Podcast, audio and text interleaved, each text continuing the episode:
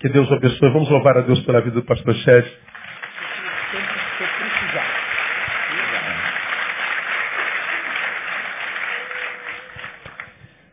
Muito bom dia, queridos irmãos em Cristo. Minha alegria de estar aqui supera qualquer imaginação dos irmãos. Falar sobre o quê? Falar sobre a razão que Jesus nasceu. Irmãos sabem que Adão foi criado inteiro. Ele não nasceu de uma mulher. Jesus nasceu de Maria, uma virgem que foi impregnada pelo próprio Espírito de Deus. Para que, que ele nasceu? Para criar uma comunidade. A Igreja de Cristo é uma microcomunidade, resultado do nascimento de Jesus e sua morte e ressurreição. Se os irmãos queiram acompanhar o texto que eu quero ler, vão encontrar em capítulo 2 de 1 de Pedro. Pedro, aquele discípulo que era pescador, que era discípulo, virou apóstolo e finalmente mártir. E pela grande surpresa da própria igreja, eu creio, virou o primeiro Papa. Eu não sei onde que a Bíblia sugere que ele seria o primeiro Papa. Eu acho que ele mesmo ficou muito alarmado com essa sugestão que ele fosse o primeiro Papa. Mas eu quero ler umas palavras que ele escreveu na sua segunda carta, quer dizer, a primeira carta, segundo capítulo. Capítulo 2, versículo 4. À medida que se aproximam dele, a pedra viva, rejeitada pelos homens, mas escolhida por Deus e preciosa para ele, vocês também estão sendo utilizados como pedras vivas na edificação de uma casa espiritual para serem sacerdócio santo, oferecendo sacrifícios espirituais aceitáveis a Deus por meio de Jesus Cristo. Pois assim é dito na Escritura, eis que põe em Sião uma pedra angular, escolhida e preciosa, e aquele que nela confia jamais será envergonhado. Portanto, para vocês, os que creem, esta pedra é preciosa. Mas para os que não creem, e lembra que a maioria da população do mundo não crê, a pedra que os construtores rejeitaram tornou-se a pedra angular. Pedra de tropeço e rocha que faz cair. Os que não creem tropeçam porque desobedecem a mensagem para o que também foram destinados. Vocês, porém, são geração eleita, sacerdócio real, nação santa, povo exclusivo de Deus, para anunciar as grandezas daquele que o chamou das trevas para a sua maravilhosa luz. Antes, vocês nem sequer eram povo, mas agora são povo de Deus não haviam recebido misericórdia, mas agora a receberam. Eu gostaria de orar com os irmãos pedindo que Deus fale mais uma vez ao seu coração. Deus invisível, nós não podemos ouvir sua voz com esses ouvidos naturais. Temos que ouvir a voz de Deus no próprio coração. Isto acontece pelo milagre do Espírito Santo. Fazer que algum trecho desta palavra venha cair dentro como uma semente que germina e que produz fruto no futuro. Se isso acontecer esta manhã, nós todos teremos eternamente razão para agradecer a Deus. Vamos pedir que isso aconteça com os irmãos ouvintes e com meu próprio coração também. Vamos orar. Senhor, te agradeço o tremendo privilégio de ficar aqui atrás desse púlpito sagrado para abrir, abrir a tua palavra e ouvir a voz de Deus através do teu evangelista, apóstolo Pedro.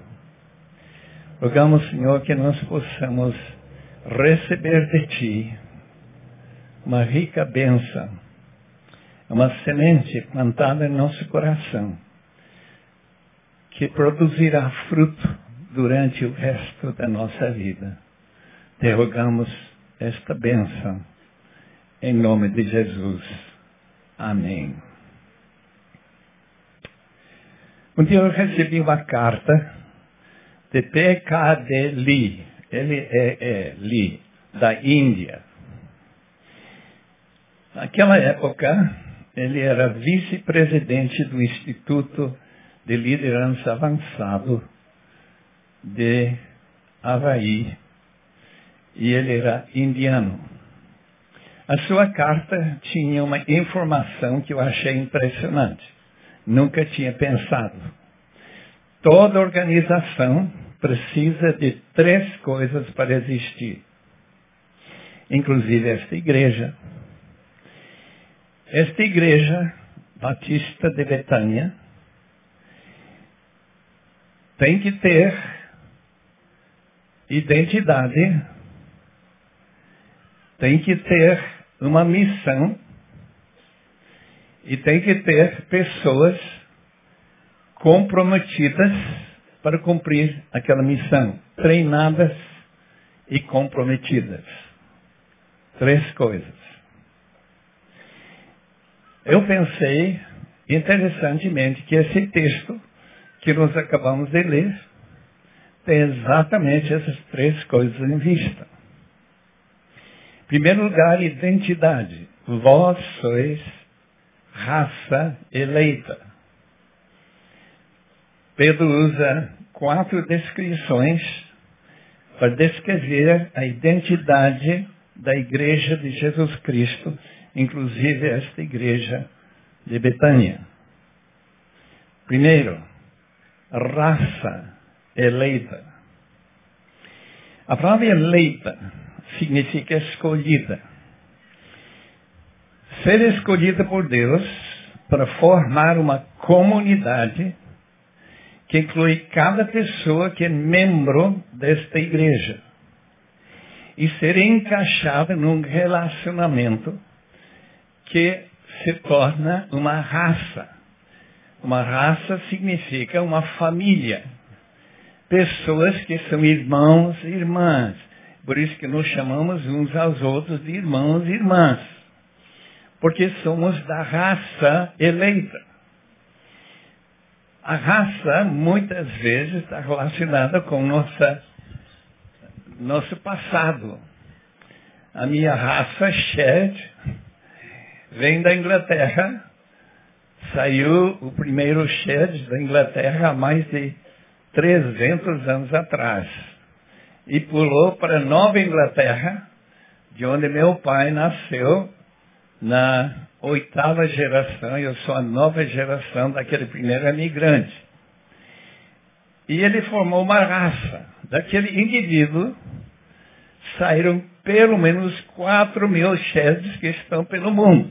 Eu sou apenas um deles, nessa nona geração.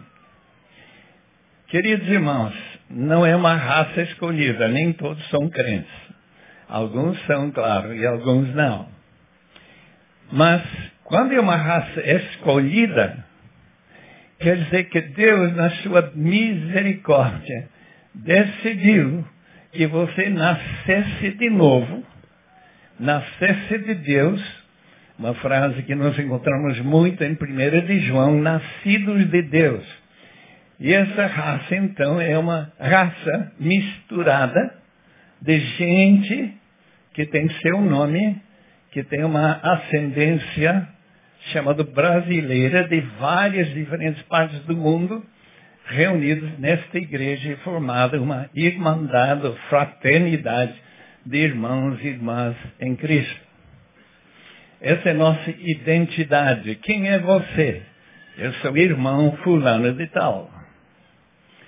Segundo lugar, uma raça de sacerdotes reais.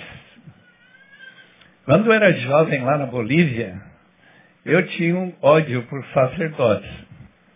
Eu achei sua maneira de vestir, daquele vestido largo e preto, muito esquisito. E não somente isso, eles falaram muito mal da gente, chamavam as, as pessoas de demônios. Claro, eu não era demônio, eu sabia que não era demônio, mas eles chamavam a gente de demônio. E uma vez dei uma empurrada no meu pai, que ele caiu de uma ponte e se feriu levemente. Não foi nada sério, mas eu achei que sacerdotes eram ruins demais.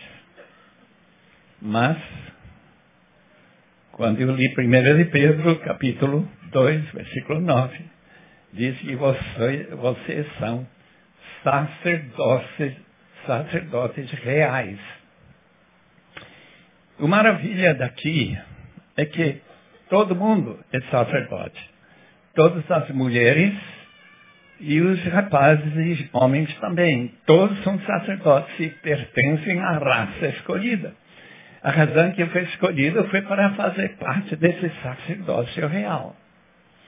O trabalho do sacerdote, segundo capítulo 2, versículo 5, é oferecer sacrifícios.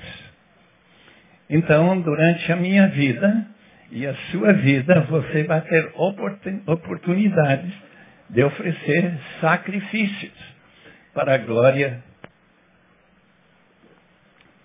de nosso grande rei, porque é sacerdócio real. Raça escolhida, sacerdócio real, nação santa.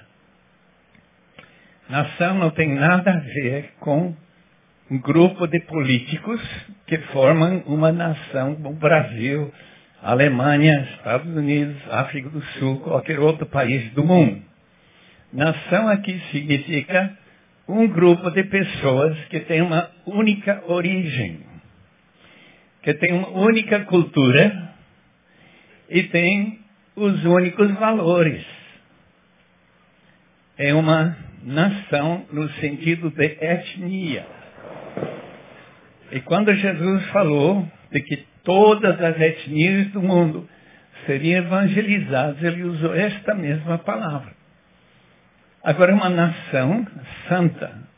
Isto é uma etnia, uma cultura santa. Quando a gente se torna membro de uma igreja como essa, ela se compromete com a busca pela santidade. Nós muitas vezes falhamos. Muitas vezes nós tropeçamos. Mas mesmo assim, somos uma nação santa aos olhos de Deus. Ninguém é chamado de santo. São Paulo, por exemplo, não é uma ideia bíblica. São Pedro também não. Nem eu, nem você. Mas uma vez que pertencemos a esta etnia, a própria etnia é santa. Porque ela está identificada com Jesus, que é o Santo Filho de Deus. E finalmente, o texto diz que nós somos um povo particular de Deus. Aquela frase particular tem a ver com casamento. Eu gosto muito das mulheres.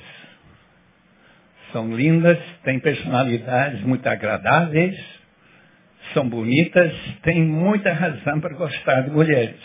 Mas tem uma mulher que eu gosto mais, muito mais, chamada Patrícia.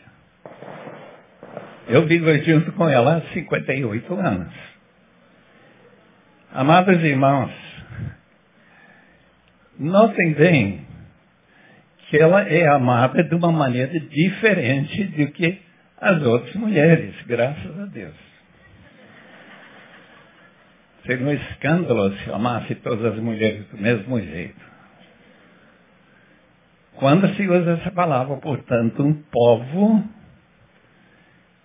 particular de Deus, tem a ver com o fato que um dia todos os salvos desta congregação e das milhares de congregações do Brasil e do mundo inteiro estarão festejando o dia do casamento, quando será oficializado nosso relacionamento com Cristo como noiva santificada do Senhor Jesus. Quatro descrições de nossa identidade. Nunca esquecem, queridos irmãos, que sua maneira de agir, de falar, de pensar e de tratar as pessoas está relacionada com sua identidade. Uma vez eu fui para a montadora Mercedes-Benz em Tuscaloosa, na Alabama.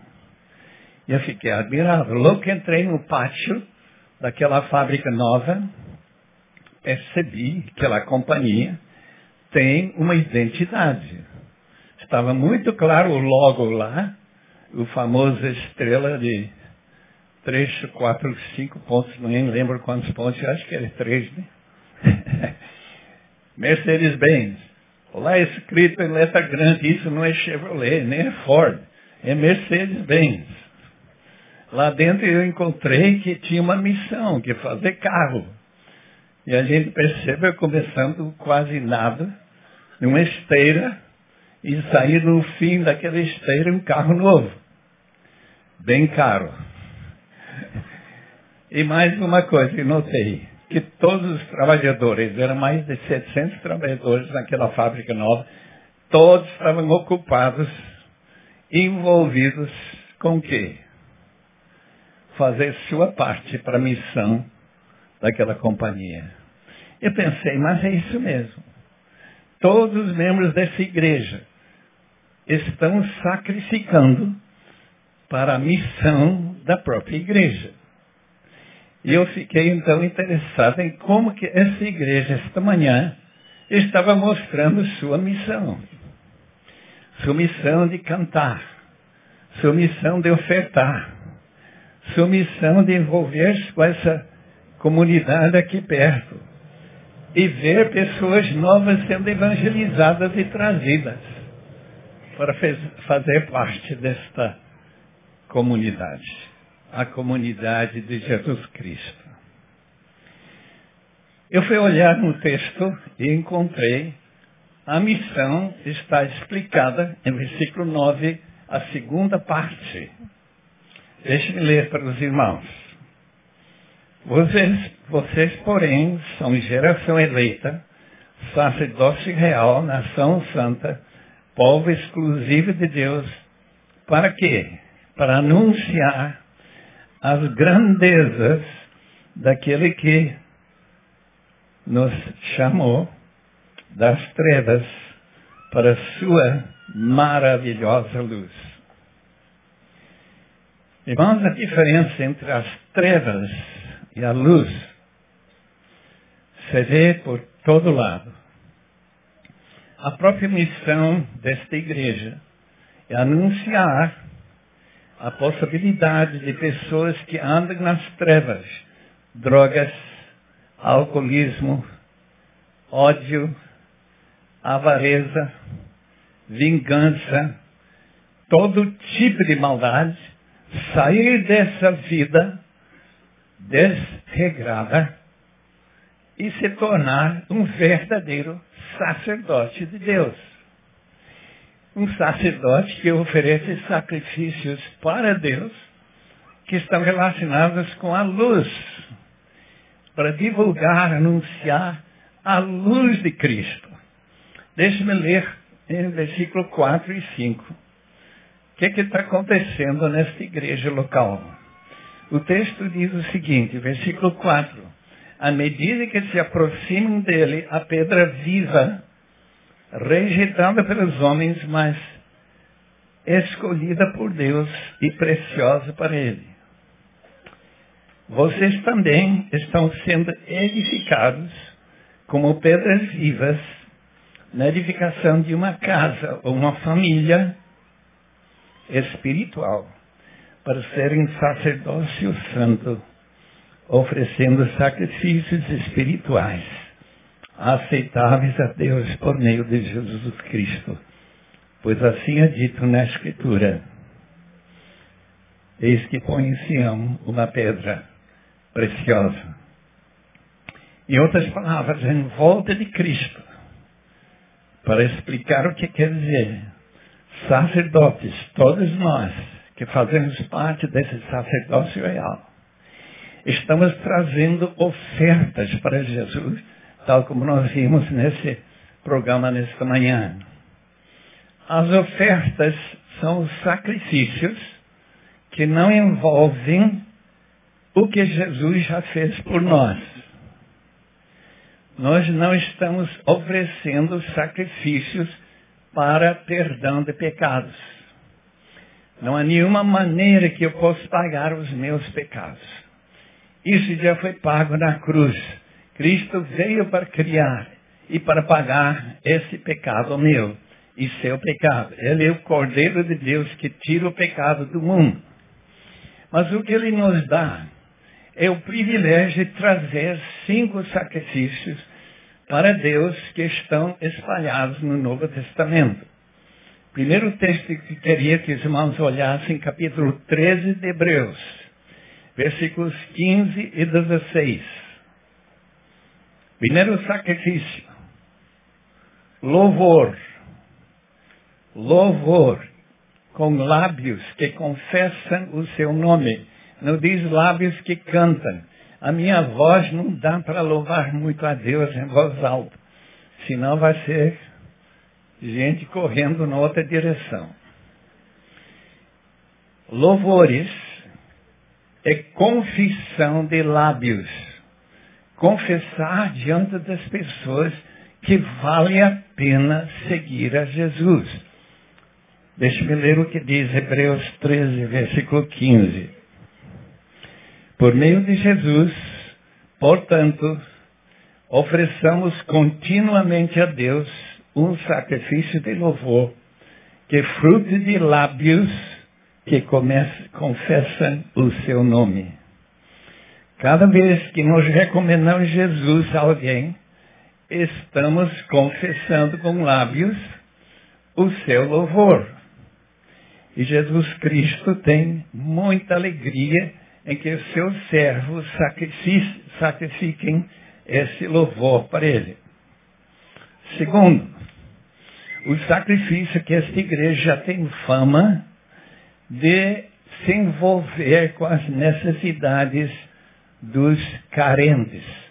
Deixe-me ler versículo 16. O segundo sacrifício é sacrifício de repartir com os outros o que vocês têm. Pois de tais sacrifícios Deus se agrada. Não se esqueça de fazer o bem, de repartir com os outros o que vocês têm. Desde que eu cheguei em Rio de Janeiro e comecei a falar com membros dessa igreja, só escuto sobre essa missão integral que essa igreja está praticando. E a gente fica admirado, porque tem dado resultados positivos. E tem muitos amigos aqui que ainda não se converteram na comunidade aqui perto. Mas pela graça de Deus, eles estão favoráveis a igreja e escutar os membros da igreja falar de Cristo. Essa maneira que a igreja primitiva cresceu. Dois sacrifícios, louvor e compartilhar com os outros, ou repartir o que nós temos. Dois sacrifícios em Romanos. Romanos capítulo 12, versículo muito conhecido por todos aqui.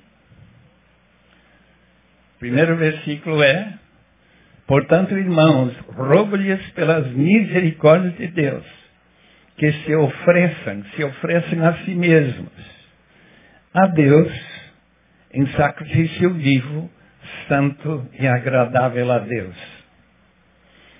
Quando nós nos oferecemos a Deus, nós usamos a frase a pessoa se converteu. Porque de repente reconhecemos que fomos comprados, que nós não pertencemos a nós mesmos. Mas para crer isso e começar a viver isso, se chama sacrifício. Sacrifício santo, sacrifício vivo e agradável. Quando você decide servir a Deus com todo o sua energia, com todo o seu tempo, tudo que você faz é para Deus, você está vivendo numa vida sacrificada. Um corpo sacrificado a Deus. E não precisa morrer fisicamente para ser uma vida sacrificada a Deus. Segundo sacrifício de Romanos, em capítulo 15, apenas duas páginas para frente, versículo 16. O sacrifício, por causa da graça de Deus, de ser o ministro de Cristo Jesus para os gentios, Paulo está tratando de conversar sobre si mesmo, com o dever sacerdotal de proclamar o Evangelho de Deus para os gentios, se torne uma oferta aceitável a Deus, santificados pelo Espírito Santo. É um grupo de pessoas que são seus discípulos. Nossa lua de mel nos levou ao sul do México para chegar finalmente em Guatemala. Quando no, estivemos no sul do México, 1957, lá encontramos um amigo que voava com asas de socorro, uma agência missionária que leva ajuda e os próprios missionários para lugares de difícil acesso na floresta. E como ele nos convidou a acompanhá-lo, a noiva e eu, entramos naquele teco-teco e chegamos lá numa área chamada Celtal. Irmãos, se eu tivesse chegado mais ou menos 10 anos antes, eu teria sido morto. Pela graça de Deus, uma senhorita jovem que estava para casar com outro missionário, chamado Mariana Slocum, do Canadá, tinha chegado antes de nós. E como ela estava envolvida com a tradução da palavra de Deus no livro de Marcos, seu informante se converteu na tradução daquele evangelho. Ele disse, eu preciso parar de trabalhar com isso para chegar no meu povo essa tribo chamada Celtal, no sul do México, e falar de Cristo para eles. Quando nós chegamos lá, pela graça de Deus, quase metade da tribo tinha se convertido. Eles saíram de suas chopanas, trilha da, da floresta, chegaram na igreja, uma reunião, claro, céu aberto, e que a pregação da palavra começa lá para as nove da manhã. Então, para chegar na igreja, eles tinham que sair sábado à tarde, dormir na, no trajeto. E finalmente chegar de manhã. Fica lá o dia todo até as quatro da tarde, aí voltam para suas casas. Hoje em dia tem muitas igrejinhas do céu, talvez bem mais perto de casa. Eles não têm que passar a noite lá na trilha da floresta. Graças a Deus por Mariana Slocum. Irmãos, Paulo está dizendo que esse trabalho é chamado trabalho de sacrifício, oferecendo estes discípulos e discípulas a Deus como sacrifício agradável a Ele. Tem mais um sacrifício mencionado no Novo Testamento. Se os irmãos encontrar mais do que cinco, me falem, por favor. Que eu não lembro de outros. Filipenses. Filipenses, capítulo 4, versículo 18. Filipenses, capítulo 4, versículo 18. Paulo, na prisão, recebe, recebe dos filipenses uma oferta. Recebi tudo. O que tenho é mais do que suficiente. Estou amplamente suprido. Agora que recebi de Pafrodito os donativos que vocês enviaram, são uma oferta de aroma suave, um sacrifício aceitável e agradável a Deus. Sacrifício missionário. Interessante, queridos irmãos, é notar que uma igreja como esta, a igreja que eu pastorei na outra América, que dividia todas as ofertas pela metade, e metade ia para missões e outra metade, metade ficava para a própria igreja, para gastar nas necessidades com salários e povo. Essa divisão, irmãos, me parece que está bem dentro da ideia bíblica. A ideia bíblica de um aroma suave, através das ofertas que os irmãos fizeram esta manhã, e que glorificam a Deus. Porque dinheiro é vida. Dinheiro, para ganhar, você tem que dar parte de sua vida. E desse jeito, Deus aceita como uma oferta de sua própria vida ao Senhor. Cinco sacrifícios para o qual Jesus Cristo morreu na cruz para dar-nos alegria em servir aquele que morreu por nós e nos chamou das trevas para a sua maravilhosa luz, e que nos deu essa nova identidade. Identidade de uma raça, raça nova, raça eleita, sacerdócio real, um grupo de pessoas chamado Nação Santa, com essa cultura chamada cristã, maneira de viver cristã.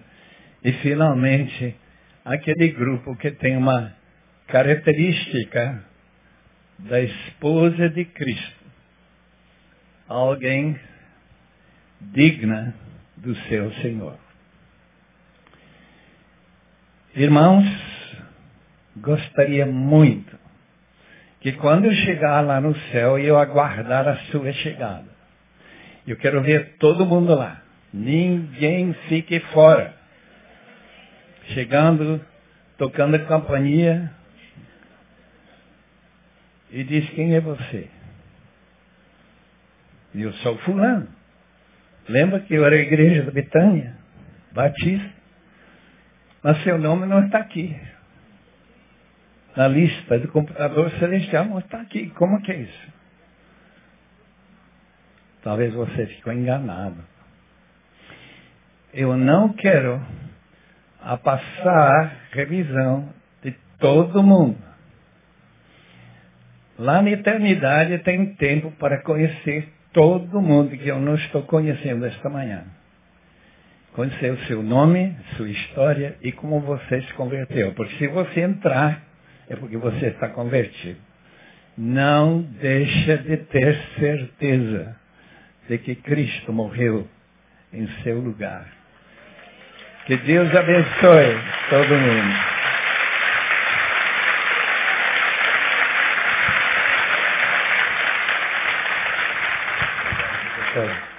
Glória a Deus.